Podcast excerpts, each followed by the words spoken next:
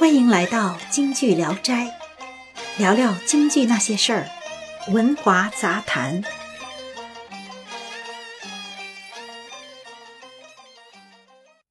大家好，我是多伦多风采艺术团的艾妮卡。今天呢，我们继续来分享文华先生的文章：什么样的演员培养出什么样的观众？第二部分。演员不遵从行当和流派乱唱，戏迷就不知道什么叫好戏和好演员了。有位当红的大牌演员对记者说：“我没有派，但我什么派都能唱。”听到这样的话，犹如听到当年说什么台湾人民生活在水深火热之中，我们一定要解放台湾的口号响在耳畔了。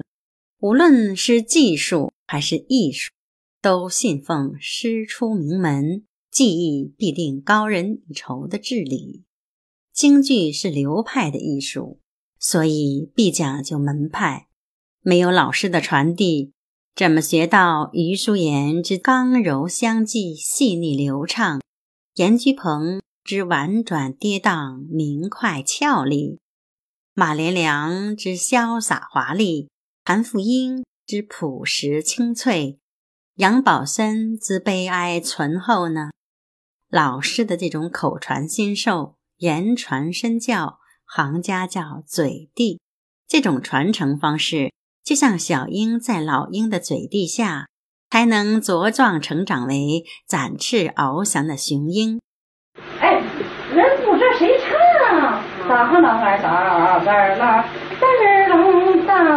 走秀您把这脚步踹下来，没没没没事往大腿上走，那不自个儿给自个儿那那那这找麻烦吗？这这怎么能自己这么点都不会了？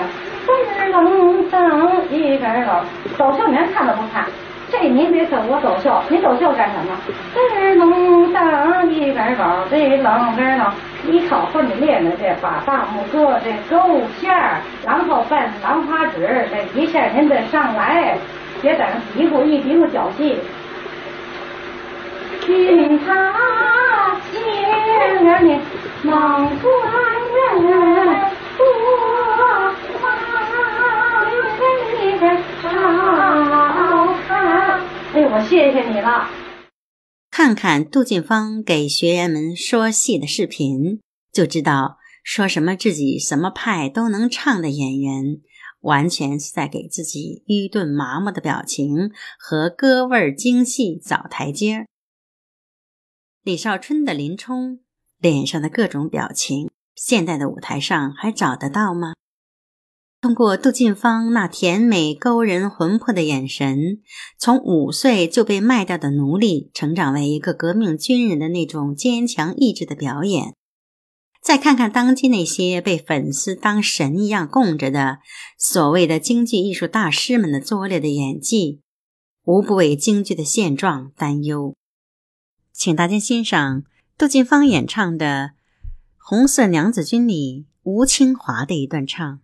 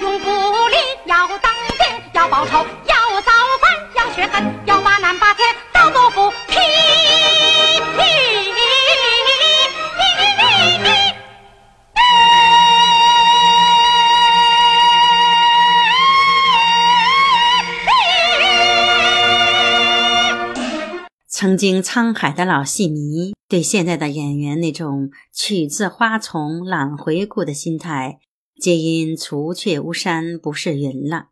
为什么刘长瑜、李胜素一直在呼吁懂戏的戏迷越来越少了呢？没有了表演，没有内在的京剧，和歌剧还有什么区别吗？京剧还有真正的戏迷吗？一首被当作连梅兰芳都不会唱的梅派代表作《梨花颂》，都唱到金色大厅了。京剧还有真正的戏迷吗？怨不得有些粉丝在疑惑：李玉刚也唱《新贵妃醉酒》，他到底是不是梅派呢？流派就是被内外行膜拜模仿的一种表演方式。自从四海一人谭鑫培出现以后，生行就想借着谭鑫培的余温快速的成名。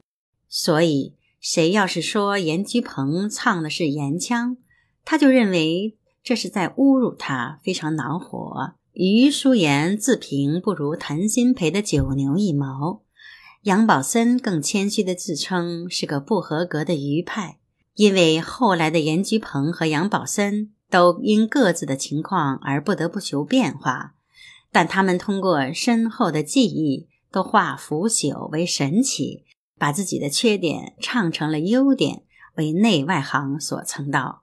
如今已经达到世人敬仰、万众追随的存在了。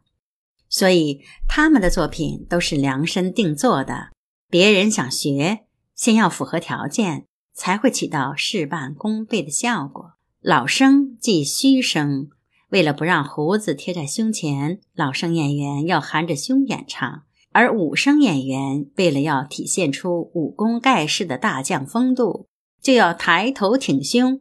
武生这一行当是要经过多年的训练，才能散发出大英雄那雄伟的气势来的。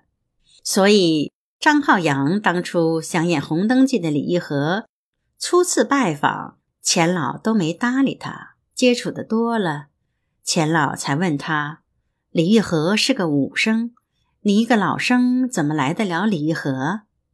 后来经过一年多的苦练，张浩洋完成了钱老布置的作业，钱老才带出了一个勉强过关的李玉和。这里钱老指的是钱浩良，是当初《红灯记》李玉和的扮演者。林冲是一个比李玉和还难演的大武生，往那儿一站，那气势英武帅气逼人，两眼炯炯有神，活脱脱一个英武的大将军。再看一出场那几步走，一个气宇轩昂、顶天立地的八十万禁军教头的形象，就俘虏了无数戏迷的眼神，形神兼备，说的就是这种演技。而今舞台上那些老演员们，放着自己的本宫戏不去研究琢磨，纷纷去演大雪飘，大有走别人的路，让别人无路可走的架势。可惜的是，明知没有几十年的艰苦磨练，怎么出得来那八十万禁军教头的气势？明知不对自己的功，又没有师傅给说，真感觉是在欺负不懂戏的戏迷。实在是糟蹋李少春，糟蹋这么一出经典作品了。再听听他们的唱，不要说内涵了，哪个演员若能跟着李少春原版伴奏，不错鼓点的完整唱下来，就证明他们真的在继承传统，而且是不遗余力的了。戏可以捧演员，演员也可以捧戏，像钱浩良、佟祥林、杨春霞等。一生只成功塑造了一个角色，却被观众记住了一辈子。野猪林在国剧宗师杨小楼时期就经常上演，直到李少春的组合才把这出戏演成教科书一样的经典，屹立在京剧史上，供后辈学习模仿。可惜的是，这个戏让现在不具有能力的演员给演砸了。媒体却不断的吹捧这个演员演的太棒了，有这样的吹捧，所以戏迷就真的不知道什么叫好戏和好演员了。都演《空城计》，只有杨宝森那份沉稳老练又清风云淡的神态，才最符合当时的诸葛亮才最被观众认可，别的流派才基本不动此戏。所以说，艺术家一定要具有相当深厚的内涵。当年杨小楼和尚和义师兄弟都能演晋阳宫的连四本儿，后来杨小楼觉得自己比尚和义的戏多，就挂起了后三本儿。而尚和玉也只演后三本不再演第一本了。这就是当时那个演员的一种职业操守。可惜现在的京剧界呀，这种操守已经不见了。京剧的高峰时期，每个流派都有自己的艺术家们，都是在和谐的气氛中竞争成长，都在对应自己的本宫戏上创新腔、拍新戏。这可能就是。万紫千红总是春的现象吧。艺术作品没有最好，只有更好。表演艺术家就该有与众不同的作品和表现力，这样的精神才能打造出离人盛世的局面。可现在的舞台就那么几出，既不费力气又不费嗓音，能偷懒丝毫没有内涵的大陆戏，来来回回的演，想演个自己不对功的戏，报个冷门。谁知道都一哄而上的跟大雪飘干上了，这可能就是走别人的路，让别人无路可走的意思吧。到头来还是没有演出人物，没有内在的东西，演的都是自己了。有个说法：百练不如一看，百看不如一眼，百眼不如师傅一点。任何门类的艺术都要多看。以开阔眼界，多听以博学知识，多学以厚实基础，多演以增加经验。等到你的声音圆润悦耳，变化自如，像一支离弦的箭，激动着观众的心。高呼的声音犹如山崩海啸，平和的声音犹如春花开，悲哀的声音犹如秋风扫落叶。快乐的声音犹如仙言外飘之时，就是把观众重新带回戏院的时候，戏迷的品味就会提高了。听完了文华先生的这篇文章，我们真的希望中国的京剧艺术家们能够在自己的本宫戏上创新腔、拍新戏，中国的京剧能够呈现出万紫千红总是春的一番景象。